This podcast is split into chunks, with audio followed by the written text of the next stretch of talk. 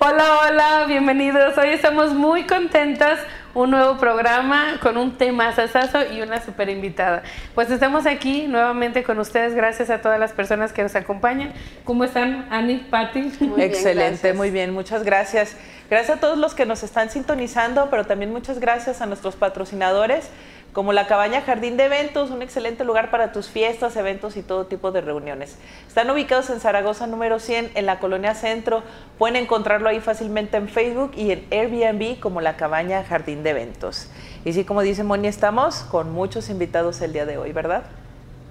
Muy bien. Pues sí, el día de hoy aquí, buenas noches, nos acompaña Carla Glae Moreno Villalpando. Eh, estamos honradísimas de que nos acompañes con este súper tema el, día de, el día de hoy. Y me gustaría, Aglae, que te presentes que el público sepa un poco de tu formación profesional, un poco mi reina, porque tiene certificaciones y doctorados y no sé cuándo, bueno, maestría y diplomados, entonces sí me gustaría por favor que, que le compartas a nuestros escuchas y televidentes, por favor. Claro que sí, pues muchas gracias por la invitación. Este, ya teníamos que como seis meses sí, yo creo. practicando y ya por fin se hizo y bueno, pues soy psicóloga por la Autónoma, Psicología del Desarrollo. Después estudié una maestría en terapia familiar y de pareja. No me titulé, la verdad, pero sí la estudié. El conocimiento y eso. Este, y pues tengo diferentes diplomados y, y certificaciones. Últimamente he trabajado un poquito más en empresas desde la visión sistémica, pero este, seguimos con toda esta parte de terapia. Tengo más de 12 años dando terapia. Ya ahorita solo doy para adultos y con cuestiones de pareja. Muy bien, excelente. Es que el tema para el que te trajeron es un tema bien controversial, polémico, la infidelidad. Oye, yo de hecho cuando lo compartí en mis redes, este ponía, ¿quiénes son más infieles, los hombres o las mujeres? Y obviamente todas las mujeres dijeron, los hombres. Pero ya en un momento eh, Carla nos irá dando datos y el programa está muy nutrido. sí. Pues, ¿qué te gustaría compartirnos primero, Carla? Yo creo que tenemos que partir de lo que es una relación de pareja, ¿no? Porque estamos hablando de infidelidad en una relación de pareja y entonces, pues, ¿qué es la relación de pareja? ¿Son dos personas juntas que se quieren y ya? ¿O qué es? ¿No? Creo que todas, almas las que estamos aquí, hemos estudiado una relación de pareja o estamos y pensamos que somos dos entidades en una relación de pareja, cuando en realidad somos tres. Es tú, yo y, el nosotros. Entonces, este nosotros es un ente vivo con necesidades, con deseos, con planes, está vivo y necesita ser alimentado, tiene sus propias necesidades. Y entonces, a veces, eh, cuando no tenemos este tercer elemento, no hay una relación de pareja. Podremos ser roomies, compañeros, amantes, amigos, lo que quieran, pero no es una relación de pareja, porque entonces no está este tercer vínculo que nos va a unir. O sea, sería como la conexión, lo que ¿Cómo especificarías un nosotros? Un nosotros, voy a poner un ejemplo que luego doy mucho en terapia. A lo mejor está como muy simple, muy simple o pero lo necesitamos. este, imaginemos que entonces estamos tú y yo y estamos en una relación de pareja y entonces este otro ente va a ser como una manguera que va a ser construida por las dos partes. ¿Sí? entonces así es. Este canal que ya empieza a vivir, va a ser construido por lo que yo tengo, por lo que yo soy, por lo que yo quiero, por lo que tú eres, por lo que tú tienes, por lo que tú quieres.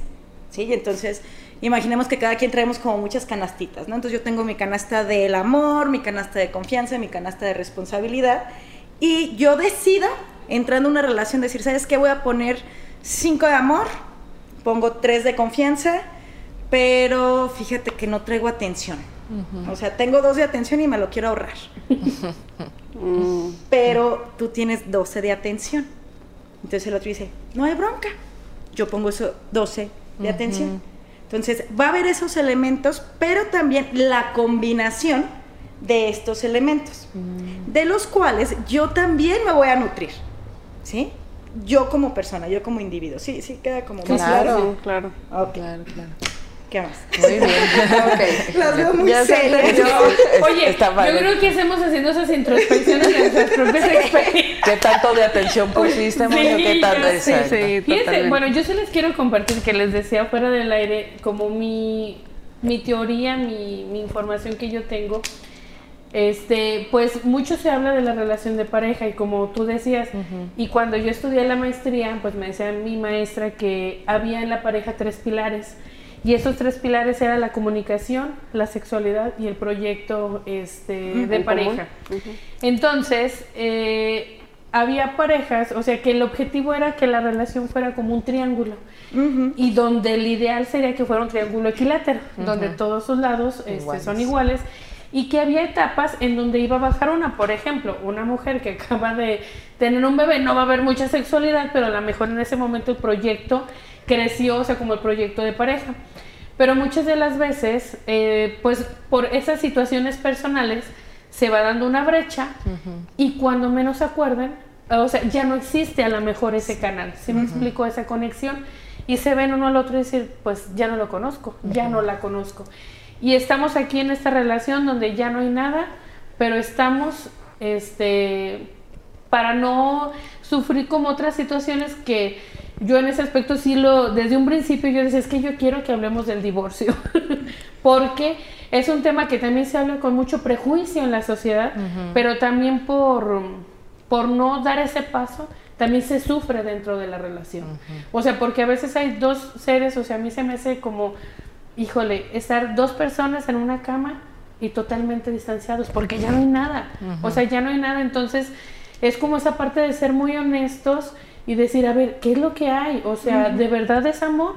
¿O es que decía Rocío Durcan la costumbre? Espero que la costumbre, exactamente. El amor, ¿verdad? O sea, entonces, es ahí, decía mi maestra, que yo amé mucho, y, y decía, entra, como no hay nada, o sea, y está tan valiendo esa relación, o sea, había muchos factores, no es nada más como para que sostenga, sino que se presenta una persona donde mm, eh, la otra, o sea, quien ya está en la relación, tiene esa eh, segunda persona de alguna manera, o sea, y le ayuda a sostenerse en esta, pero queriendo estar en este otro vínculo. ¿Sí me explico? Porque esa otra persona la nutre, o sea, o viene a, sumar este, algunas cosas. Y también se me hacía muy curioso que decía, muchas veces la infidelidad se da porque queremos ya terminar una relación y hay quienes dicen, pues una forma de que, de que, me corten, de que me terminen, de que es pues que me cachen que soy infiel. Oye, pero todo el dolor que se provoca en ese proceso antes de que sabes que ya... Entonces, y yo creo que era lo que comentábamos un poquito fuera del aire, que, que siendo muy honestos, porque algo que comentaba Carla era, o sea, que cuando se es honesto y a ver, pues es que ya no hay nada, o sea, el, el divorcio se, se, vive mejor, porque ya en otro tema que comentaremos, no sé, en, en, los términos que tú dijiste en algún momento, Ani, pero que yo lo, de, eh, lo mencionaba, que andan ahí agarrándose a hijazos con los hijos, o sea, para un lado para otro, lastimándose, porque a veces desde el dolor, a ver quién, quién se friega más, ¿verdad? Pero, ¿qué más, Carla? Y tú traías unos puntitos, ¿qué más nos quieres compartir? Sí, ay, es que es muchísima información y aparte van a ser muchos trancazos de realidad. ¿sí? De, tumbar muchos romanticismos, porque para empezar, la relación de pareja está romantizada, ¿no? cuando empezamos a verla desde una perspectiva, vamos a empezar desde lo estructural, necesitamos saber cuál es el lugar de cada quien para hacer cómo entra o cómo sale y, esta perspectiva de la que tú hablas, ¿no? Lo que sostiene la relación. Y, y es totalmente válida y mucha terapia se da desde ahí y es muy funcional. Sin embargo, yo también creo que para que alguien o algo más entre, porque tenemos como que la infidelidad solo es otra persona, pero ¿y qué tal cuando lo que entra a la relación de pareja es el trabajo, es una adicción o son los hijos, ¿sí? Necesita haber esta brecha en la relación, es decir, tiene que ser una relación paralela o de persiana, es decir, estamos así, para que alguien entre. Si la relación es fuerte, si la relación tiene comunicación, si es lo suficientemente para mantenerse, no hay manera de que haya infidelidad. No hay así de que es que toda su vida había sido infiel y ahora ya no. Es que tú lo cambiaste. No, se comprometió en la relación. Sí, y entonces es que es un tema muy extenso, pero entonces se fijan, vamos hablando ya de compromiso y de qué más hay, ¿no? Yo creo que también tres pilares importantes de la relación es el amor, el sexo y el poder. Y en el poder también entra un como una parte del sexo, pues puedo o no puedo. ¿Cuántas veces el sexo, por ejemplo, se usa para chantajear o para manipular a la otra persona de, mm, mm, pues aún no? ¿Eh? O sea, ¿cómo? Pero no porque no quieras, sino para castigarlo, porque entonces dijiste que ibas a venir a comer y no veniste, entonces, pues yo tampoco quiero. o sea, sí, y eso me da cierto poder. Todo esto, todo esto, perdón, en un ambiente de comunicación, ¿sí? Porque para que la relación exista, se va a mantener en los acuerdos. Que entonces es ese encuentro en la comunicación donde tú dices que quieres, yo digo que quiero, y llegamos a un acuerdo, que estos acuerdos a veces ni yo lo quiero, ni tú lo quieres, pero, se necesita. Se necesita. La relación sí lo necesita, ¿no? Y entonces, sabes que en este momento de nuestras vidas los dos estamos con proyectos nuevos de trabajo, estamos súper saturados, o sea, nos despertamos, nos vamos a trabajar, llegamos súper cansados, ni hablamos y nos vamos a dormir. Pero no entiendo por qué, no la, o sea, lo que hablamos nos peleamos. Pues está toda esa distancia que entonces es, yo por mí así estoy bien, porque estoy muy cansada. Tú, no, pues yo también. Pero ¿qué crees? La relación no. Y entonces, pues sabes que a lo mejor sí voy a tener que hacer un esfuerzo todos los viernes de sentarnos y ver una película, pero luego vamos a comentar la película, no nos vamos a poner a ver la película y quedarnos dormidas. Uy, eso está más bien. Acá el primer trancazo de realidad. sí, sino cómo vamos a encontrar estos canales, qué es lo que la relación necesita. Entonces, una infidelidad se va a dar cuando la relación está o fracturada o está débil. No va a haber una, relación, una infidelidad antes. Cuando tenemos la idea de que la infidelidad es lo que rompe la relación. No es cierto. La relación ya estaba rota para que se dé la infidelidad, ¿no? Lo que comentabas. ¿Cuántas veces decimos, ay, no, pues ya, si le soy infiel, le pongo el cuerno, entonces ya me va a dejar ahora sí. no, pues ya se rompió. ¿Sabes qué, Carla? Muchas personas creen que la infidelidad es solamente sexual, pero también es emocional. O sea, porque esa, esa parte emocional no, no existe. No hay esa confianza de decir, oye, me siento mal, estoy triste, me, es, esto no me gusta y, y de alguna manera es hay, o, sea, se está fracturando y casualmente se está nutriendo en, otra área. sí, sí, y entonces como vengo y meto como, pues de algún lado, ¿no? Entonces, este, ya meto esta confianza que yo tengo esta necesidad, pero como no hay la confianza para decírtelo, entonces, pues yo ya tengo satisfecha esta necesidad y se mantiene. Pero vamos a verlo más profundo, o sea, si la necesidad de la confianza es mía, y tú no la satisfaces, entonces quiere decir, ¿realmente es una relación de pareja o solo te estoy usando? ¿Realmente hay amor de dar y compartir y recibir y tomar? ¿O solo te estoy usando? Entonces, como no me das esto, pues deja ver quién se me lo da. Y entonces voy usando a las personas para yo únicamente cubrir mis necesidades. Y eso estaríamos hablando de un narcisismo, o sea, de una persona narcisista, más común en esas personas con características narcisistas, egocéntricas. No, yo creo que tiene que ver incluso más con lo cultural. O sea, sí va a haber rasgos de personalidad, no tengo el dato. Sí con los narcisistas es más fácil y no necesariamente tienen que tener el trastorno narcisista, sino con rasgos narcisistas. Y pero creo que es más cultural. ¿no? Porque entonces, y más ahorita con todo el bombardeo en redes sociales de quédate con quien te mire así, ay, es que a mí me encantaría que me miraran así. Entonces llega el vato que así me mira bien bonito. La vio una vez así. Pero nada más me mira así cuando está en pedísimo. cuando estoy en cuero sí, Exacto. Entonces, lo más fuerte que se va a hacer va a ser la sexualidad, porque nada más cuando estoy en cueros me ve así. Cuando no, hay trancazos, hay ofensas, hay humillación, pero es que me mira así. Sí, entonces creo que falta Y eso también tiene que ver con las necesidades del, del individuo, ¿no? O sea, ¿cuál es mi necesidad primordial en este momento a satisfacer que sí lo estoy encontrando allá? Porque puedo tener todo esto en casa, todo, o sea, todo lo que eh, acaban de mencionar de los elementos de la pareja, pero si a nivel, a nivel individual estoy carente de esto que acá afuera sí me dan, Acá me pueden dar todo lo demás, pero si esto no lo tengo... Mm. Sí, pero eso lleva hacia lo individual. Otra vez, no hay una relación, ¿sí? O sea, no estamos en este nosotros. Entonces, pues sí, qué padre, pero otra vez, empezamos con el noviecito, o sea, ¿a los cuántos años? ¿Quién nos enseña? Porque hablamos mucho de, es que nadie me enseña a ser mamá, ¿no? Nadie me enseña a ser hijo. Nadie me enseña a ser amiga. Ni a ser pareja. Mm, pero nadie me enseña a ser pareja. ¿Qué es lo que sabemos de las parejas? Pues si acaso nada más lo que vemos en nuestra Y que fueron felices para siempre. Sí, o vemos que fueron felices para siempre. Claro.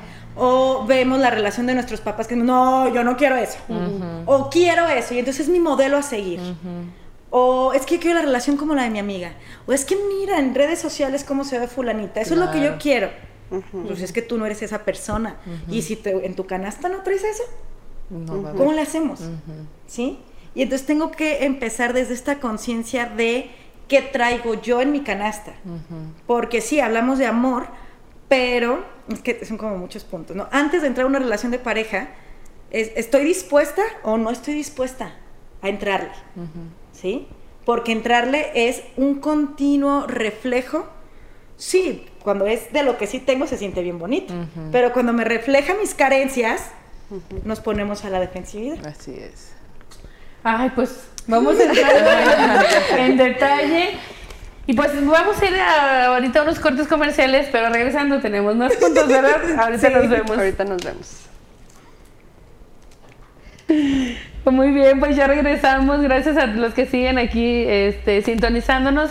Ayúdenos a compartir el video. Este, vemos que estamos varios conectados.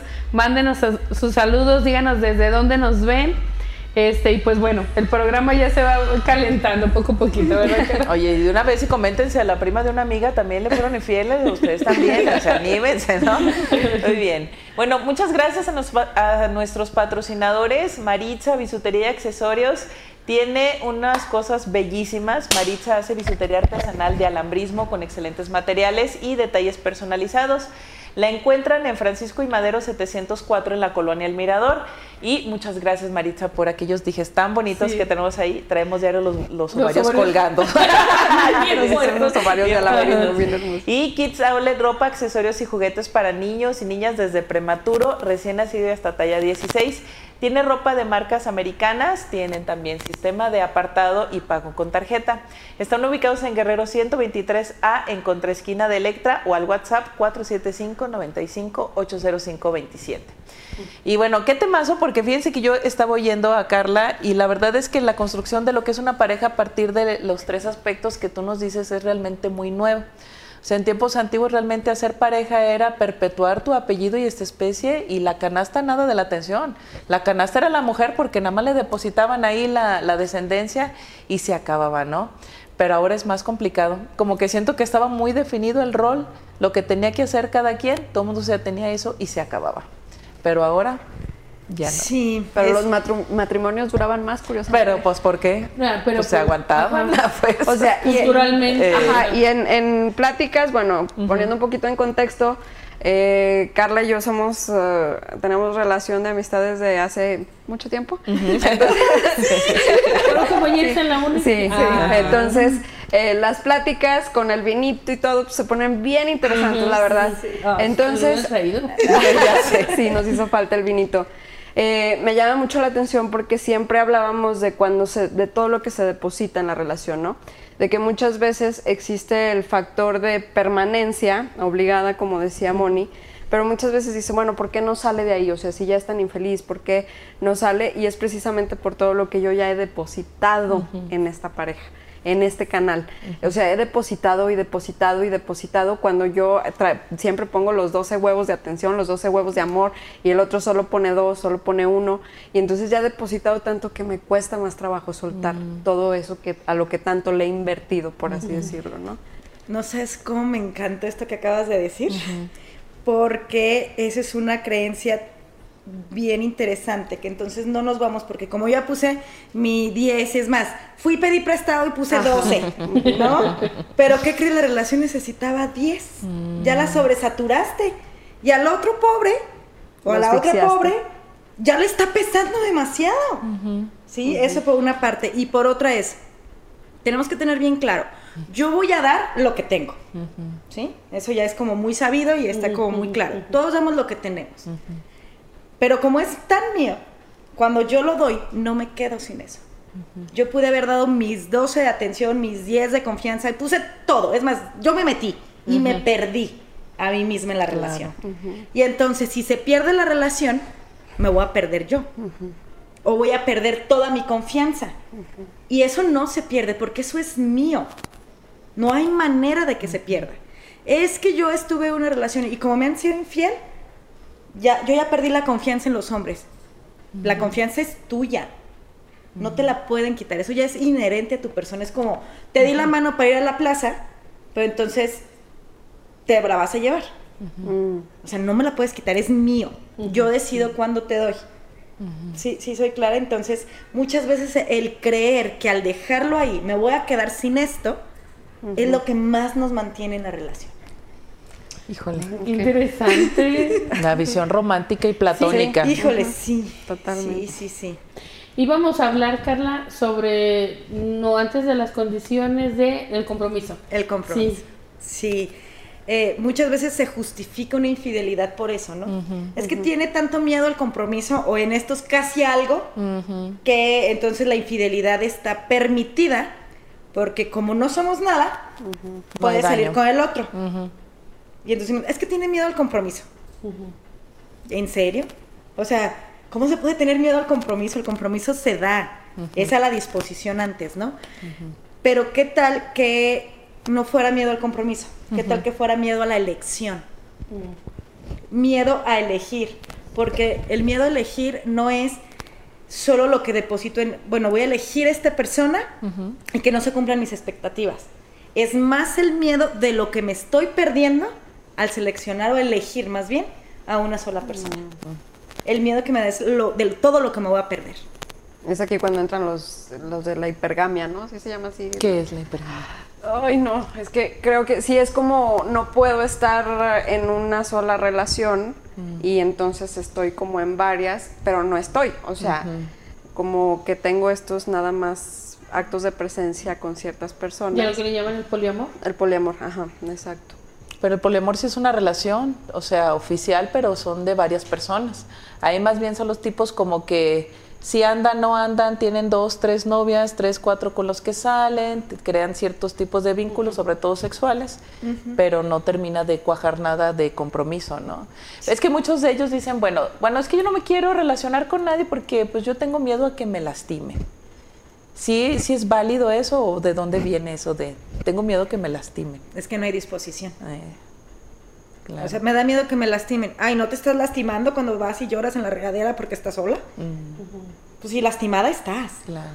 Sí, la cuestión es, depositamos otra vez afuera las carencias, nuestras necesidades, o sea, como si alguien tuviera que llegar a satisfacernos quedándonos en un lugar de indefensión. De soy una niña que entonces, como cuando era niña, que venía mi mamá y cuando venía mi papá y me daban lo que necesitaba, pero entonces como no me lo dieron, entonces aprendo a vincularme de esa manera. Y entonces ya le ponemos nombres bien padres como, es que tiene un apego. Mm. no, y hay diferentes, o sea, evitativo, ansioso y desorganizado. Ay, pero eso se establece desde, que naces, o sea, eso ya lo traes. Hablamos de dependencia, hablamos de, muchas otras cosas que, no es tan sencillo, pues decir, la infidelidad se da por esto nada más, ¿no? Sino cuál es la disposición y realmente a qué estoy dispuesta. Porque sí, el amor duele. Claro. El compartirse con alguien duele. Pero el amor es desde este saberme completa con mis imperfecciones no te necesito, yo decido estar contigo porque compartimos. ¿Sí? Entonces, esto que tú me das también me hace bien, no porque no te necesite para que me lo des. En cambio, por ejemplo, el deseo es cuando me admito en falta de algo. La idea en una relación de pareja es que el deseo sea absorbido por el amor. ¿Sí? Qué bonito. Sería bonito eso. No, y de alguna manera desde ahí, ¿cuántas personas nos movemos? Y al final, ¿cómo vamos sufriendo? Mm. Me explico, por, por buscar o consciente o inconscientemente que vayan cubriendo esas áreas, ¿verdad? Sí, y otra vez, solo estamos utilizando al otro, lo estamos viendo como un objeto, como un dispensador, pues, no como un refri así de que, ah, bueno, le pongo cinco pesitos y me va a dar una coca. A ver qué ah, sabe. Ah, bueno, que no cuestan cinco pesos. y aquí sí No, pero entonces nada más pongo esto y voy a recibir algo. No funciona así. Somos personas. Hablábamos ahorita antes de que empezara el programa de que si traíamos datos de quién era más infiel, si los hombres o las mujeres. Datos impactantes. Datos impactantes. Las mujeres. Yo de verdad hubiera apostado que son los hombres. Fíjate que no, en los los cachan más fácil. sí, es que son más descuidados, yo creo. Les quiero compartir, yo buscando alguna información me encontré, bueno, una sexóloga muy famosa en las redes, Jennifer Nassit, y ella decía, este dato, bueno, tú desmiénteme, que se me hizo como tonto, pero decía que los hombres, eh, desde el punto de vista, a veces se justificaban su infidelidad, que porque los hombres que tenían los testículos grandes, este, tenían más testosterona. Y ella decía, pues. y está comprobado, yo decía, no inventes, o sea, porque no pueden justificarse desde ahí, porque al fin y al cabo es una o sea, no es gripa, ¿no? O sea, entonces la que tiene chichis más grandes también necesita o, o caderas más grandes. Se me hacía interesante que ella lo, lo mencionaba como un dato científico. Pero, por ejemplo... Pues habría ver quién está detrás de ese estudio también, ¿no? Pero y luego también, de datos que yo también tenía, era que las mujeres sí son más infieles, pero sí son más cuidadosas, mm. ¿verdad? Sí, pero es que es el tipo de infidelidad. ¿sí? El hombre sí puede ir y acostarse con alguien, decir, chino, o sea, la neta fue en la peda y me dejé llevar y, la regué. ¿no? Y regreso. Y regreso y es como, ah, ¿qué crees? Pero regresa y todo está intacto, o sea, nomás un si la relación estuviera lo suficientemente fuerte, así estuviera peísimo y con lo que tú quieras, no se da. No se da, o sea, porque es demasiado fuerte. ¿Sí? no, no cabe, es como si tú tienes tu casa ahí encerrada, no hay manera que entre. O sea, no hay manera de justificar la infidelidad de ninguna manera. No, y es que otra vez romantizamos y creo que una cuestión muy cultural ahorita que está el bombardeo es perder responsabilidad. Todo, absolutamente todo lo queremos justificar porque es narcisista, porque entonces soy dependiente emocional, porque entonces mi papá como nunca me puso atención ahora, yo busco la atención de todos los hombres y por eso voy y me acuesto. claro, el pues no, este, me decía una en uno de los cursos que y diplomados que he estudiado, eh, decía, si es, si cuando tú le encuentras una razón a tu síntoma o a lo que estás viviendo, realmente es, desaparece. Es decir, si yo digo... Ok, ya. ¿sí? Si yo digo, es que yo soy muy enojona porque solo estoy escondiendo mi dolor. ¡Wow! Mm. ¡Qué profundo! Oye, tiene sentido, ¿no? Pero si realmente fuera eso, bajaría el enojo. Porque ya lo ubico, ya porque ya, ya, lo, ya, soy consciente. ¿sí? Entonces va a bajar, a lo mejor no desaparece, pero sí baja, porque ya lo hice consciente. Entonces, no es nada más hacer conciencia, ah, ya sé que va por aquí, bajo, pero ahora, pues, ¿cómo lo resuelvo? Claro. Fíjate que, em, Bueno, es que fíjate, me quedé pensando de eso, de que las mujeres son más infieles pero culturalmente se les eh, son más duros la sociedad con las mujeres que son infieles que con los hombres. Con los hombres inclusive hasta es esperable, justificable entre comillas de que ah bueno este es infiel porque es hombre, ¿no? Pero una mujer es imperdonable, o sea el sesgo cultural está bien cañón de las chicas. Aquí entraría esta parte quizá, no sé, ahorita tú me dices, donde lo, también lo que decíamos del dato que yo traía de que los hombres era, o sea, como lo dijo Aglae, los hombres es más común y más fácil para ellos en la peda, uy, me tropecé y que crees que allá adentro, o sea, así, fue como, o sea, sí, como que pareciera como algo accidente, accidental, esporádico, momentáneo.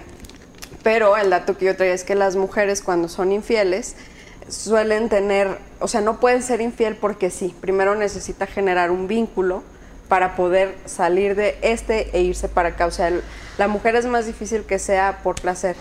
Y ahorita la cuestión que nos decía este, Aglae de que el hombre, por muy enojado que esté, puede tener relaciones sexuales con la pareja y la mujer no. O sea, la mujer necesita mucho como este colchón emocional para poder acceder al sexo, ¿no? Sí. Entonces, eh, Curiosamente, el hombre sí puede ir, pero como que a lo mejor por eso se le justifica más, ¿no? Como es de, ay, fue un desliz y ya no pasó nada y no repercutió. Pero cuando la mujer es infiel, o sea, no fue un desliz, no fue, fue algo premeditado porque ya hubo una ¿cómo se puede decir? Tal vez que lo estuvo construyendo durante algún algo que estuvo construyendo durante algún tiempo. Hubo ahí más, no sé. Intención. Pareciera, ¿no? Pero creo que vamos poniendo un antecedente. el sexo es importante en una relación de pareja, es indispensable. O sea, si no hay sexo, somos roomies, somos compas, somos compañeros, nos llevamos súper bien, pero no hay sexo. No es una relación de pareja. Ahora, el sexo en sí mismo, o sea, el acto como tal, no es lo más importante. Lo más importante es lo que pasa antes y lo que pasa después. ¿Sí? Y entonces, un hombre puede llegar y decir, ah, sí, pues ya, vámonos, ¿no? La mujer necesita ese antes y ese después. Y entonces a lo mejor terminan, pues es que este sí me abrazo. ¿Sí? no más, ¿cómo? Y entonces, esto que decías, como bien, bien interesante, de justo por eso es más fácil a veces perdonar las infidelidades de los hombres, ¿no? Porque es como, pues es esperado, únicamente fue el momento, fue como muy carnal, no la ama, ¿no? Muchísimas veces han llegado parejas al consultorio que, que en esta discusión que tienen ante la infidelidad, la pregunta constante es, dime si la amas. Dime si la quieres. Es la preocupación es de la ella. preocupación. ¿Por qué? Porque la mujer es infiel desde ahí.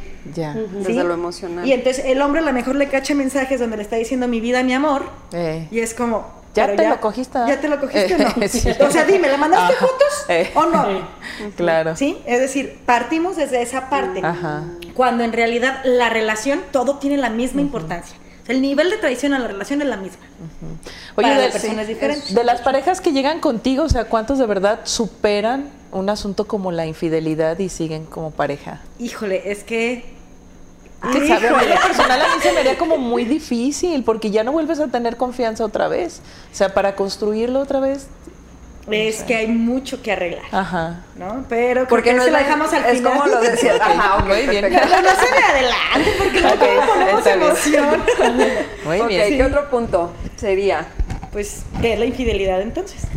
Porque, por ejemplo, alguien diría, es que no vale si nada más me estoy mensajeando con X por redes sociales, eh, no es infideli- infidelidad, dale, me encanta una foto X, ¿no? Pero hay otros que sí. ¿Eso es infidelidad o no? ¿Tú qué crees? No, a mí no me No me pongas a proyectarme en mi programa, por favor. Pero bueno, vamos a seguir hablando de más eh, puntos después de los cortes comerciales. Así que bueno, gracias, señor. Te salvó el foco rojo. Bienvenidos Ah, de regreso. Ah. ¿Qué punto vamos a platicar? Yo estaba viendo a ver cuándo empezaba. no Excelente. No, pues es que yo estaba viendo a qué empezaba.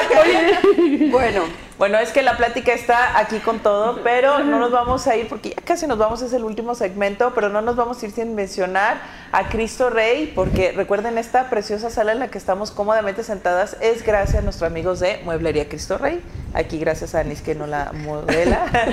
Cristo Rey está en redes sociales, vayan y búsquenlos porque ahí tienen muchas ofertas que publican cada semana. Y también un saludo Viri, Teraplay te ofrece ayuda psicopedagógica para todas las edades, desde prenatal hasta adultos mayores. Se basan en consultas individuales para mejor atención. Pueden encontrarlos en la calle Morelos 162 en la Colonia Centro o al teléfono 475-102-1767. Y pues hoy no tenemos comentarios. Yo Sí, no sé es- por qué. sospechosamente. Platíquenos lo que le pasó a la prima de una amiga, ¿no? Así es. ¿tienen dudas sobre esa infidelidad que vivió la prima de una amiga? Ándale. Oigan, Pues- así. Entonces, estábamos, estábamos en que si la infidelidad era entonces desde un like, un me encanta a las fotos en redes sociales, mensajes Depende de los acuerdos. y las intenciones. Depende de, las, ac- de los acuerdos. Es que como esos likes a otras personas y estos mensajes y tanto, creo que la infidelidad va parte también mucho de qué tan segura te sientes tú en la relación, ¿no? Si tú empiezas a sentirse insegura de lo que hay de allá del otro lado, entonces empiezas a sospechar que tal vez ese like significa más que un simple like. Pero entonces eso ya está cargado de toda tu interpretación por cómo tú te sientes. Cierto. Sí, y entonces ya se mete un filtro donde ya voy a ver distorsionado. ¿Sí? Entonces, es que eso es como lo, lo divertido de platicar de esto. Ah, ok. Ah, ok, de platicarlo. Ajá. Este, es que depende mucho de los acuerdos, ¿no? Porque incluso en una relación abierta puede haber infidelidad.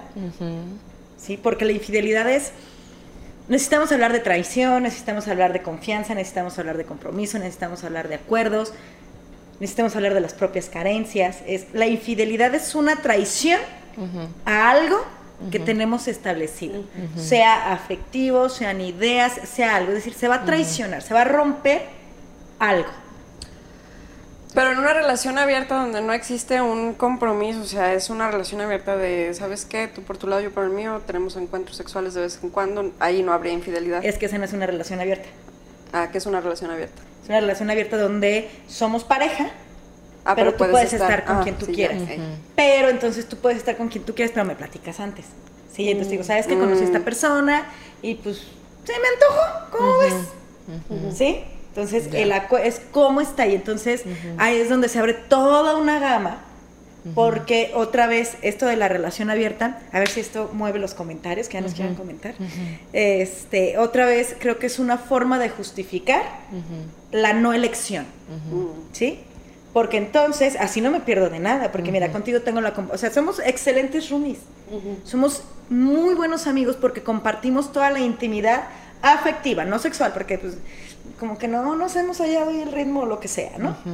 Pero, pues acá está bien padre. Entonces lo meto y pues tú y yo seguimos bien y para empezar ni es una relación de pareja y otra vez es no me quedo realmente contigo, no termino de comprometerme, no termino de, elegirte, ¿no? Por eso hay este, una entrevista muy interesante con Hellinger, que es el creador de las constelaciones familiares, que ese también es un tema muy interesante. Mm. Este, y entonces él está entrevistando a una pareja y dice, pues ¿cuánto tiempo tienen juntos? No, pues creo que 11 años. ¿Y por qué no se han casado? Pues como que no se ha dado. y entonces él dice, ok, cuando esto pasa, ¿no? En un casi algo, bueno, no es un casi algo, ya es mi interpretación esto, pero es, te estoy mandando el mensaje, el doble mensaje de no eres lo suficiente para quedarme contigo. ¿Sí? Y ese es un problemón con los casi algo, ¿eh? O sea, porque te hacen, o sea, es como darte a tole con el dedo constantemente. Pero es que al menos es a tole. bueno, sí. sí. Sí, sí, Porque aquí hay algo, y esto yo lo digo mucho con mis alumnas, aguas con los casi algo porque te tienen entretenida o entretenido, eh, esforzándote por dar más para ver si así ya eres suficiente y a ver si así ya logras ser elegida. Pero es que es un juego donde tú también eres el casi algo de él. No, nada, no es una persona, pues no, tú eres mi casi algo, pero al mismo tiempo yo soy tu casi algo.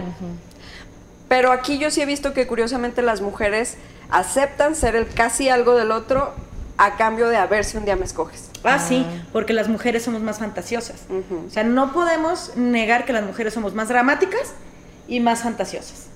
¿Sí? Eso es Gracias. Así somos. Gracias Disney y Televisa. Es que sí se nos da mucho de hacer producciones bien cañonas en el en la mente donde viene el final feliz, por supuesto. Y entonces ahí entramos esto que decimos de la infidelidad, un like o una conversación incluso con alguien que vive en Timbuktu. Exacto. Es que lo más lejos que se nos ocurrió. Pues es que conocieron al mismo vato. Ey, ah, me dijo? Fíjate. Esa fue la invitación, de hecho. Muy bien. Entonces, es, no es real, jamás va a ser real. Es que sí es real. O sea, no nada más lo que veo y toco es real. Lo que siento también es real. Lo que pienso. Lo que pienso es, es real. El mensaje que escribo es real. ¿Sí? Entonces, cuando... El like. El like es real, ¿sí? Pero entonces, sí. depende mucho, otra vez, recuerden, somos tres, ¿no? El otro día en consulta, una paciente llegó sumamente dolida porque su novio, que ama y adora sobre todas las cosas, está en la fase del enamoramiento padrísima. Y entonces llega. el, llega y, me, y llega el novio y le dice: Pues, ¿qué crees? Anoche alguien me besó. Ok, ¿cómo que te besó? A ver. Entonces le empieza a contar y dice: A ver, aguanta, tú mides dos metros, no hay manera de que alguien llegue y te bese. O sea. Entonces, detalles, detalles, detalles. Y ella con lógica, es que no, y cómo, y cómo. A ver, pero ¿cómo bailaban? ¿Y a qué distancia? ¿Y cómo fue? Y entonces decía, es que no sé si me fui infiel, yo sé que está arrepentido, yo sé que fue la peda y también andaba drogado. Y, ah, y es, de, es que, ¿qué fue lo que se rompió? Para empezar, se rompió la, burbuja del enamoramiento maravilloso. Porque entonces, gracias a lo que tú fuiste e hiciste, nunca jamás en la vida vamos a volver a tener lo mismo. ¿Sí? Entonces me enojo y estoy dolida porque fue tu culpa. Aunque estés arrepentido, aunque yo sé que no lo vas a volver a hacer, aunque... Sí, Pero eso se rompió. Y si realmente, porque hay una frase que dice, si alguien lo hizo una vez, es muy difícil que lo haga una segunda. Pero si ya lo hizo una segunda, es 100% seguro que lo haga una tercera. Mm. ¿Tú cómo ves ahí la...? Es que otra vez depende, porque si nada más lo tapo, ¿sí? O sea, si estoy en pareja y me es infiel, y entonces la primera vez es como, va, pues ya, sé que no lo vas a volver a hacer, este, ok, lo entiendo, te perdono, ¿no? ahorita hablamos del perdón. Entonces, lo tapamos. Ya pasó, listo, somos felices. Pero ahí está, latiendo. Y entonces vuelve a pasar una segunda vez. Ah, caray. Pues que no habíamos quedado. No, sí, ahora sí ya, ahora sí ya. Se vuelve a tapar. Entonces va a pasar tres, cuatro, cinco. No tiene nada que ver el número de intentos, tiene que ver en cómo lo estoy resolviendo. ¿Sí? Cómo lo estoy afrontando, cómo lo estoy agarrando y decir, a ver, aquí hay esto. Y si está pasando, si está entrando otra persona, es porque dejamos la puerta abierta. ¿Cómo la hemos dejado abierta? No, pues tú fuiste la última que entró. Mm. Pues sí, pero tú también vives aquí. Eh. ¿Por qué no viste que estaba abierta? Sí, entonces es no solo quién tuvo la culpa. Ya, esto está bien padre. En una infidelidad no hay culpables. Nadie. En la infidelidad somos, somos igualmente responsables las dos partes. Porque los dos no nos dimos cuenta que en la relación se abrió la puerta para que alguien más entrara. ¿Quién comete? Fíjate que en ese aspecto es interesante, Carla, porque muchas de las veces, pues obviamente las mujeres, hablando de la dramatización, o sea, que nos encanta, o sea, es que él, y pues sí, o sea, sí entiendo, o sea, como desde el dolor, y se habla como él es el culpable, cuando de verdad fueron dos, o sea, y yo por eso era que en un principio hablaba de la infidelidad emocional, o sea, mm, o como esa parte, o sea, que a veces pensamos en esos detallitos no cuentan, pero poco a poco se va nutriendo, nutriendo, nutriendo, nutriendo, y llega el momento en que se creó esa brecha. Entonces es más fácil para alguien hacerse la víctima y decir, es que yo siempre aquí estuve y te di esto y te di esto, cuando al fin y al cabo fue parte de esa dinámica de la relación de pareja. Fue, fue la relación que estaba tan débil que le faltaba un tercer elemento para que se mantuviera en pie y pues alguien fue. Ahora, eso no hace... el nivel de responsabilidad es el mismo en las dos partes, ¿sí? Pero sí hay cierta culpa en quien comete la infidelidad. Porque no es de me tropecé y ¡ah! Ay, me besó sin querer. O sea, no, no. Es decir, quien es infiel sabe que eso va a lastimar la relación y va a lastimar a la persona. Claro. No hay manera de, es que no pensé. no, existe, o sea, no. Entonces, sí hay intención. Y la culpa para que algo, y lo vemos desde la religión y lo vemos desde lo legal. Cuando hay intención, hay culpa. ¿Sí? Pero ¿cómo? y cuando hay culpa, hay condena. Claro, claro. Y entonces... Las consecuencias. Ajá. Sí, porque entonces, si hay culpa, tiene que haber castigo. Eso está inherente en todos los seres humanos. Reforzado por lo moral, reforzado por lo cultural, reforzado por todos lados. Cuando alguien es culpable, merece un castigo. ¿Sí? Y entonces, en las implicaciones de la infidelidad, voy a decir, ya se me fue la vida. Este, ibas a decir, bueno, uno de los puntos que íbamos a mencionar era cuáles son las consecuencias. Ah, sí, gracias. y entonces nos basamos únicamente en que fue tu culpa porque tú acabaste con todo lo maravilloso que tenemos. Espérate, los dos somos responsables. Y las dos partes nos sentimos culpables.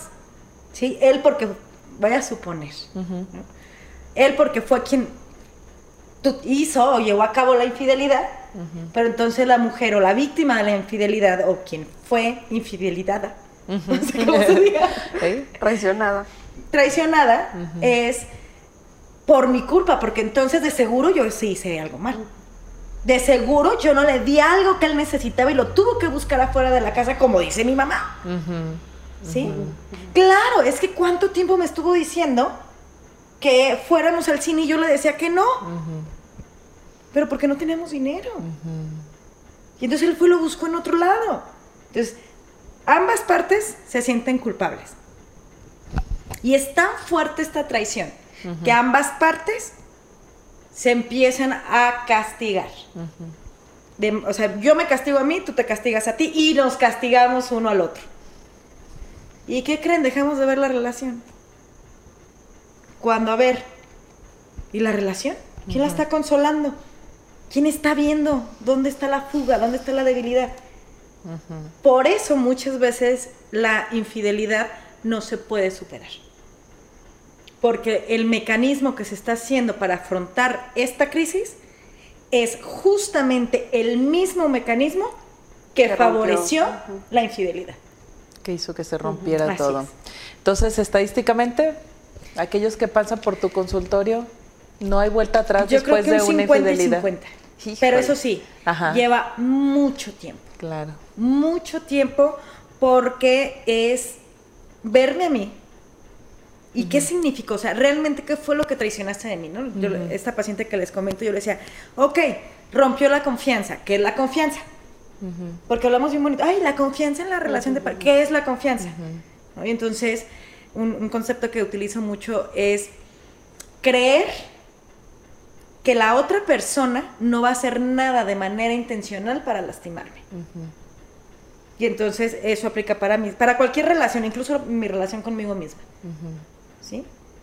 Y entonces, en una infidelidad, por muy inconsciente que estuvieras, es decir, de no tener la conciencia de lo que estoy haciendo, tú sabías que eso me iba a lastimar. Pero creí que no te ibas a enterar. Pero sabías que iba a lastimarme. Ajá. ¿Sí? Entonces mi confianza se pierde. Aunque yo no me iba a enterar, pero tú trajiste la infidelidad a este vínculo en la relación. Entonces, no me traicionaste a mí porque yo no me enteré, pero sí a la relación. Entonces, intención sí hay. Y se fractura. Y se fractura y se va a romper y va a ser cada vez más fácil que haya una segunda, tercera, cuarta, quinta vez. Entonces es, sí, dejar esta parte de culpa porque la culpa también es sana. La culpa es lo que nos estructura y nos limita a decir, güey, hasta aquí. De aquí no puedes pasar, o sea, porque está mal. Porque lastimas, porque te lastimas, porque daña, hasta aquí. Y entonces esa culpa me va a ayudar a arrepentirme y a poder reestructurarme para entonces no volver a hacer eso que lastima a las otras personas y lastima a los otros vínculos. Pues piénsenlo bien, porque ya dijimos no hay vuelta atrás después de eso. Por eso siguen muy callados allí en las redes, Moni. Sí, ya, ya tenemos este dos comentarios, dice Tere Valderrama Pedrosa, saludos a todos en el estudio. saludos. Y Marna Covarrubias dice saludos a todos, un importante e interesante tema. Oye, Carly, yo ahorita me eh, ponía a pensar, este, como en esa parte de, las personas, o sea, que viven una, en una relación de pareja, pero siendo infieles constantemente. ¿A qué crees que es como ese miedo al compromiso o como esa elección? Yo creo que sí pudiera ser una, pero es que incluso puede ser que en la pareja sea un mecanismo que va a sostener muchas otras ganancias. ¿Sí? Porque entonces yo sé que tú eres infiel y yo sé que tú también y que tú te hablas con quién sabe quién y, nos hacemos mensos y no pasa nada o a lo mejor lo sabemos y pues no pasa nada porque nos conviene mantenernos en esta relación que no es de pareja, pero sí es una relación. Entonces es, ¿cuáles son las ganancias? A ver, cuando algo pasa y se mantiene es porque la ganancia es o igual o más alta que el costo. ¿Sí? Entonces, hay veces que las ganancias de una infidelidad son más Ay, ponme un ejemplo porque no encuentro que puede ser de ganancia ahí. Ah, por ejemplo, yo sé que cuando el estatus cuando el estatus pudiera ser Oh, ya, ya, ya, ya. Sí, o, sea, prefieres estar, o sea, la, primera amiga de, aquí en la chona. o sea, se es infiel, lo vieron en la fiesta, o sea, le te agarras de la mano, pero ella dice, no pasa nada por no perder el status quo de... O a veces hasta por la parte económica. Voy a suponer, yo me conviene estar en esta relación porque pierdo también la parte económica.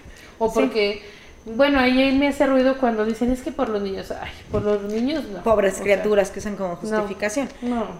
Pero también puede ser porque cada que me es infiel al día siguiente, me trae flores, me lleva a comer. Me y lleva dura dos de meses viaje. con una tensión. O me lleva de viaje. Eh. Y entonces, ay, que al cabo fue un ratito. Ah, Ajá. casi de ya. Ándale, vete ya. No vas a ir a la fiesta. Claro. Ya, ¿Sí? ya, ya, ya. Y otra, que es yo creo que de las más complicadas, o- ver que tengo esa ganancia, es lo que yo gano es no perder. No perder lo que sea, mi estabilidad, mi comodidad, o no sentir esta pérdida. O pasar por ese proceso. de- Pasar por el proceso. Y entonces, ahorita no tengo tiempo de sentirme triste. Ay, nos vemos luego. Hay que seguir. Eh, Hay que seguirle. Esa es la ganancia. A veces el no perder es la ganancia. Muy bien. Oye, Carla, y por ejemplo, ya, si tú ya viste que hubo una infidelidad, la aceptó la otra persona, o sea, ¿cuál es el paso uno para empezar a salir, superar? Que la ocasionó. Aparte de salirte de la casa, no sé. O sea, primero hay que contener, ¿no? Escuchar. Sin, o sea, tratar de no culpabilizarse entre ellos, porque eso solo va a lastimar más a la relación y a las personas. Entonces es, a ver, ¿tú qué sentiste? ¿Tú cómo te sientes? ¿Tú cómo lo estás viendo? ¿Y tú? A ver, ¿y cómo está la relación ahorita? No, pues ahorita está en pausa, la metimos al closet. Ok. ¿no? Es mucho de, de- con mucho cuidado y con mucho respeto, ver cómo lo está viviendo cada una de las personas. ¿no? Porque entonces, esta paciente que les decía, eh, le decía yo, bueno, ¿qué traicionó? Pues la confianza de la relación. ¿Y a ti? ¿En ti qué se rompió? Que no me dio prioridad, que no soy importante. Me hizo, ser- claro que fue durante toda la sesión, no llegar a esto. Entonces dice, que yo me sentí que no era importante. Y entonces me acordé de mi relación anterior, donde no hubo infidelidad, pero lo que rompió la relación es que nunca tuvo ese lugar de importancia en la vida del otro. Y fue lo que la rompió. Entonces, ¡pum! Conecta. Entonces le hago una confrontación y le digo, ¿y solo es de tu relación pasada o desde cuándo viene? La respuesta de la paciente fue, cállate, no voy a hablar de mi papá. Ok. Bueno. ¿Sí? Y entonces es, cuando confío también es hacerle saber, y más cuando hay una relación que está la intimidad afectiva y la intimidad sexual, es mostrarle al otro mis heridas, decirle, eh, aquí me duele, ¿eh? Y entonces puede decirme, aquí me duele. Entonces yo en la plática le digo, ay, Ani, dice, te dije que aquí me. Perdón, No fue no fue intencional. Entonces era más fácil para Ani perdonarme porque verá primero mi arrepentimiento y verá con lo que me conoce que realmente no fue intencional. En cambio, si le digo, ¿por qué te duele? Si te duele, ah, ¿dónde te duele más? Ya. No puedo, o sea, te estaba diciendo que me estaba doliendo y lo seguías haciendo. Y hay veces que ni yo sé que traigo esa herida hasta que el otro la toca. Entonces, no podía decirte desde antes que eso me dolía porque no sabía que me dolía. Pero si tú lo sigues haciendo, aún sabiendo, a veces ya la infidelidad es lo de menos, sino el que sigas tocando esa herida. El no cuidado. Exacto. ¿Sí? Pasó. Muy Oye, bien. Carla, bueno, fuera del aire comentaste que ibas a mencionar lo de que el amor es condicional. Sí. Y entonces, justo eso es de los últimos pasos, el poder saber que esto que yo estoy poniendo de mi canasta es con condición. ¿Sí? Va, yo tengo la disposición de poner tres de amor, dos de atención, pero depende de lo que tú vas haciendo, cómo me vas tratando, lo que tú vas poniendo en la relación, el cómo vamos construyendo. Yo digo, ok, pongo otro. Es decir, gánatelo. Gánate mi confianza, gánate esto que yo tengo. Y no es desde una como Posición. de- posición de superioridad ante el otro, sino es, esto es tan valioso y tan importante que no puedo andarlo repartiendo. Sino es, hazme saber que yo al depositar esto aquí va a ser cuidado, porque yo lo cuido, pero a mí nada- nadie ni nada me garantiza que tú también lo vas a cuidar. Entonces, el amor en una relación de pareja es condicional. El amor entre amigos es condicional. Claro. El amor de padres a hijos es el único incondicional. Hagas lo que hagas, seas lo que seas, estés con el- quien estés, te voy a seguir amando. ¿Sí? El apoyo no. lo sano en una relación de padres a hijos es, gánate mi apoyo. ¿Quieres que te apoye con la carrera? Pues échale ganas para seguir pagándotela. Pero entonces se confunde que entonces el amor tiene que ser incondicional y, el nombre del amor. Y entonces una relación de pareja únicamente la va a sostener el amor, porque es que todavía nos amamos y... A ver, espérate. ¿Cómo? O sea, se aman, pero se la pasan agrediéndose, pero se aman. Sí, es que yo sin él no sé qué voy a hacer. Ah, eso no es amor. Es dependencia. Claro. Sí, es dependencia o es eh, esta percepción, eh, autopercepción de invalidez. Sin ¿Sí? Y una pregunta, o sea, en este caso, ¿tú qué recomiendas ante una infidelidad? Hoy leí una frase que decía, demasiado esfuerzo significa conflicto con el universo. O sea, ¿qué tan conveniente es apostarle y cuándo es conveniente apostarle y hasta dónde es conveniente apostarle después de una infidelidad a rescatar una relación de pareja? Eso es congruencia de cada quien, ¿sí? Porque entonces esto que hablamos como de los pasos y el primer paso es consolarnos. Y hay veces que es bien curioso porque a lo mejor tú fuiste quien me fue infiel pero la manera en la que me confortas y me has confortado es justo lo que necesito ahorita. O sea, sí. Sí, y entonces es. Malo, malo, Miguel, pero más malo. sí, sí, o sea, es. Sí nos. Porque sí queremos, pero me duele, pero no sé cómo, pero. Ok, entonces, ya, baja toda esta espuma que se hace con la explosión de la infidelidad, ¿no? baja y ahora sí es, pues vamos a ver, Después del incendio. El recuento de los vamos, años. Vamos a ver cuál es el desmadre. ¿Qué provocó este incendio? ¿Qué podemos rescatar? ¿Qué de plano ya no? ¿Qué puede seguir funcionando pero no nos hace bien? Y entonces es, a ver, esto de la relación, eso es justo, juntos, perdón. Y eso es en terapia de pareja. Porque en terapia de pareja se trabaja la, relación, no de manera individual. Y cada quien su proceso individual. Para entonces yo poder entender qué es lo que se rompió en mí con esta traición. ¿Sí? Al yo saber que fuiste infiel, lo que a mí me dolió, lo que, en lo que a mí me dio en la madre, es que tú sabías que vengo de una historia donde cuando mi papá le fue fiel a mi mamá, mi familia se destruyó y terminamos durmiendo en la calle tres días y que entonces todo lo que yo tengo depositado en una infidelidad es caótico. ¿Sí? Entonces me dio a esa herida, me dio a eso que es solo mío. O a lo mejor me dio con esto que yo he luchado toda mi vida de no sentirme suficiente.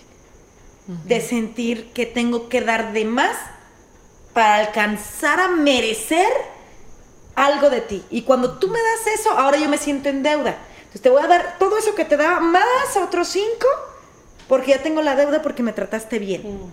¿Sí? Entonces, puso al descubierto eso de mí. Eso no tiene que ver con él, eso es mío. Eso lo sano yo. Y entonces, pues sí, lo tocó y entonces a ver cómo le vamos a hacer para blindar esta parte y que no lo vuelvas a hacer. ¿Sí? Tiene que, para que, y algo así como, clave es que la otra persona se arrepienta. Quien es infiel se tiene que arrepentir. ¿Y si no hay arrepentimiento ni remordimiento? No hay manera de que ella perdone. ¿Cómo perdono a alguien que no está asumiendo su culpa? El perdón viene después de la culpa. Entonces no puedo perdonar a alguien que no reconoce que es culpable. Pero entonces reconocer frente al otro que soy culpable me vulnerabiliza. Y caemos en este juego de soy culpable, pero también soy la víctima, pero entonces también, y luego me castigo y y te castigo, pero ahora castígame porque yo fui tan malo y entonces sí merezco que me grites todo esto. ahí es donde yo digo, o sea, vale la pena, o sea, yo, porque yo tenía como esta concepción de, si ya buscaste afuera, es porque ya, o sea, ya no hay nada que hacer. O a lo mejor sí, sí hay algo que hacer, pero te está, es la máxima señal de que no estás bien acá. Yo creo que dice que hay señales más fuertes. Como por ejemplo. Violencia. Mm, bueno. O sea, el que llegue y me madre. Creo que eso es de... No, o sea, no soy de aquí. O la humillación constante ante los otros. Porque entonces a lo mejor... En privado también, pues. Ah, sí. O sea, cualquier tipo de humillación que entonces una infidelidad puede ser una humillación, ¿no? Yo la interpreto como una humillación. Claro. Pero creo que hay cosas peores que una infidelidad. O sea, lo que hace la infidelidad es, a la hora de que se rompe, deja al descubierto tantas vulnerabilidades tuyas y mías y de la relación, que implica mucho trabajo. Imagínate que entonces te has pasado 15 años de tu vida construyendo tu casa. ¿Sí? Entre los dos. Entonces los dos trabajamos y estamos construyendo. Bueno, le sigue faltando. Mira, hay que pintar otra vez esa pared. Oye, falta construir esto. Y entonces, por descuido de los dos, la casa se incendia. Vas a decir, no, bueno, vámonos pues, mejor hay que construir otra. O te metes a ver qué quedó. Sabe, mano. Pura ceniza. Depende, es que también va a depender de la ubicación Ay, de la sé. casa, el terreno de la casa, Claro. el que tanto quiere ¿Qué le realmente esto. La prima de una amiga vivió una infidelidad, ¿verdad? Entonces, eh, o sea, cuando la... No hay seres perfectos, estamos de acuerdo. Pero sí, en esta situación, la, la prima de la amiga, de mi amiga, sí cuidó muchísimo. O sea, digamos que ella estaba enfocada en colocar ladrillo por ladrillo y resanar y todo, y el vato por atrás andaba en la yarda de atrás y por allá entró el incendio. O sea, entonces esta parte de compartir la responsabilidad 50-50 ante una, eh, ante una infidelidad se me hace un poco duro, fíjate. Sí, pero a ver, usando tu mismo ejemplo, ¿por qué ella siguió poniendo ladrillo con ladrillo cuando el vato estaba en la yarda? ¿Por qué no se detuvo y dijo, ¡eh! ¡Te toca! Chingale. ujú. tráele. Porque ella se quedó poniendo ladrillos. Porque entonces lo que ella veía eran los ladrillos y que quedaran derechitos. No vio que no estaba. Esa es la brecha en la relación. Entonces, sí, es sumamente complicado el entender y el asumir, el decir, en una infidelidad. Yo cuando lo vi en la maestría dije, ¡Ah! no, No, qué ah, chiste, no. convénceme, convénceme. O sea, no hay manera que ambos sean responsables. Ajá. Entonces cuando la maestra, que es una excelente maestra, puso varios ejemplos y lo fue haciendo, fue de claro, pues sí. ¿Por qué? Porque entonces a veces la relación, y más cuando empieza a haber hijos, y, y ustedes lo saben más, es dejamos de mirar la relación, dejamos de mirar al otro. Es más, dejo de mirarme a mí güey. O sea, a mí. por mirar a estos seres que dependen al 100% de mí, no para sentirse felices, para vivir. Para o subsistir, sea, o sea, para que llore. O sea, Para que Sí. sí, para que coma. entonces, claro que habrá momentos y por eso es cómo vamos a elegir también el momento en el que vamos a tener hijos. La relación ahorita va a aguantar que dejemos de abonarle un tiempo y cuándo vamos a empezar a echarle de poquito más, ¿no? Y entonces a lo mejor estamos en la relación y sabes que vamos, este, estoy súper desvelada, tú también, la chiquilla no deja de chillar porque trae cólicos y entonces ta, ta, ta, ta, Vamos al cuarto de la grabadora. eh, pues, así como que buen tiempo no traemos, pero dos minutos le vamos adelantando cada quien y ahorita enfriega como y entonces se vuelve algo este esporádico, algo padre y ya alimentamos la relación de pareja, porque entonces nos volvemos cómplices, ¿sí? Y es tenemos que saber diferenciar, porque entonces una infidelidad se da en la relación de pareja. No se hace a los hijos, no se hace a la familia, no se hace a los tíos, a los abuelos, porque mm, le puso el cuerno, no, ni le hablen. Entonces resulta más excluida la persona por otros Sí. Claro. que ni por la misma, ¿no? O hay veces que, porque ya dijimos, entra otra persona, a veces entra una adicción, entra el trabajo, entra algo, pero a veces lo que entra son los hijos. Los hijos son los que están. Pero ahí nadie en la hace de pedo. Ah, claro que no. Hasta que los hijos empiezan a tener un chorro de síntomas y las pobres criaturas con ansiedad, con bajas calificaciones, con problemas sociales, porque no están en su lugar. Entonces es, a ver, espérate, este desmadrito de nosotros. Tú tranquilito, tú sigues teniendo papá y tú sigues teniendo mamá. Pero entonces en este drama de las mujeres que tenemos, y los hombres también, por, por este, lo que decían hace rato, ¿no? Como de a ver quién gana y entonces para yo sentirme menos culpable y entonces para tener más aliados y sentir de quién me puedo sostener, es, tu papá me fue infiel. Le vas a... ¿Qué necesita saber una niña o un adolescente que el papá le fue infiel. Lo que traicionó fue a la relación de pareja y a la esposa. Fíjate que en ese aspecto, bueno, en alguna ocasión sí me pasó eso en el consultorio y yo le decía a esa persona, ¿qué le va a nutrir? O sea, porque es una herida que va a causar en los hijos y es ella lo estaba haciendo desde el enojo. O sea, lo estaba haciendo totalmente, es que ellos deben de saber. ¿Y para, qué? No. O sea, ¿para qué? Entonces, sí, yo fue lo que le dije, yo respeto lo que usted elija, eh, creyendo, pero que, que lo que usted elija sea lo mejor por la salud emocional de los niños. Pero sí, muchas de las veces, o sea, y eh, en ese aspecto de lo que decías, Carla, es cómo se hace como esa infidelidad de que se vinculan los papás con o papá con hijos o hijos eh, o con mamá y dejan el rol, o sea, y de esposos o de pareja, fuera. O sea, se pasa, por ejemplo, a los hijos a un nivel donde no les corresponde. Sí, y entonces ahora los hijos son los defensores, son los, son los que andan atrás del papá. A ver, mamá, volteó a ver una muchacha en la tienda. Y entonces ya se convierten en los jueces y se, espérate, o sea, ya se hizo más caos o se dejó al descubierto el caos. No, y se les da mucho poder. y los niños, adolescentes, es más, hijos adultos, no pueden ejercer ese poder porque dejan de tener el respaldo de los padres. O sea, se cambia, se invierte. Se, inverte y entonces nuestros padres son los que nos dan la fuerza para seguir en la vida. Si yo me pongo arriba, es un poder falso. ¿Sí? Y entonces, en este juego de, culpa y de castigo y de victimización, lo que se hace este, en las terapias sistémicas se llama coalición. Es decir, nos unimos para castigarlo o para excluirlo. Y entonces tu castigo va a ser que eres excluido de la dinámica familiar. Sigues viviendo en la casa, pero estás excluido de la dinámica. Porque te estamos castigando todos. Porque, maldito desgraciado, que le pusiste el cuerno a mi mamá. No, bueno, es que este tema da para muchísimo, pero el tiempo ya se nos anda acabando porque estamos picadísimas. Sí, ya sé. Pero quiero, sí te, quiero comentarles ir desmenuzando los temas. Ya nos llegaron poquitos más este mensajes, dice Silvia Angélica Gómez, ah bueno, eh, Gómez Covarrubias, saludos, interesante tema. Adriana Virgilio dice, saludos desde México. Saludos. Súper interesante todo lo que todas comentan. Ayúdenos a compartir el, el programa. Y Karen Mora Hermosillo Saludos a todos, especialmente a Ani.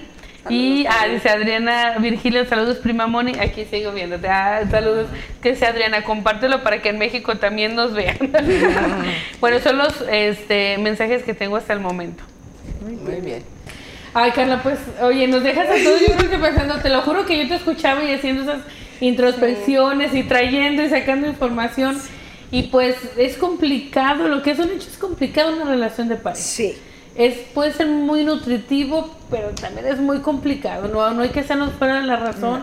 O sea, y en ese aspecto, sí, nuestro propio desarrollo personal es, estamos en el, en el trabajo y si el amor propio y todo lo que ustedes usen y quieran y estar con el otro y luego en unos otros, o sea, sí, pero es interesante estos temas para concientizarnos aún más y ser responsables de nosotros y la relación que queremos crear. Yo creo que básicamente sería eso, pues. Nos llevamos mucha tarea, pero de verdad te agradecemos mucho, Carla, el espacio que nos dejaste, muy interesante, sí nos deja pensando muchas cosas, de verdad, muchas gracias. Qué bueno. Gracias, Muchísimas gracias. sí, y Viri también nos manda saludos, dice Viri López, saludos para todos, saludos, Viri. Y pues muchas gracias a todas las personas que nos estuvieron viendo, ya, yo creo que también en casa están igual que nosotros, con el ratoncito dando vuelta.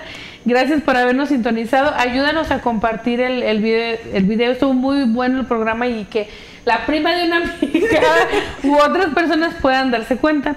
Y pues este, hasta aquí vamos a dejarle. No tenemos mm, bien definido cuál es el tema de la próxima semana, ¿verdad? Vamos a ponernos a platicar. Pero están sumando los oídos, todo viene. Pero aquí nos vemos el próximo miércoles en vivo a las 8.30 de la noche. Muchas gracias. Adiós, hasta luego. Gracias.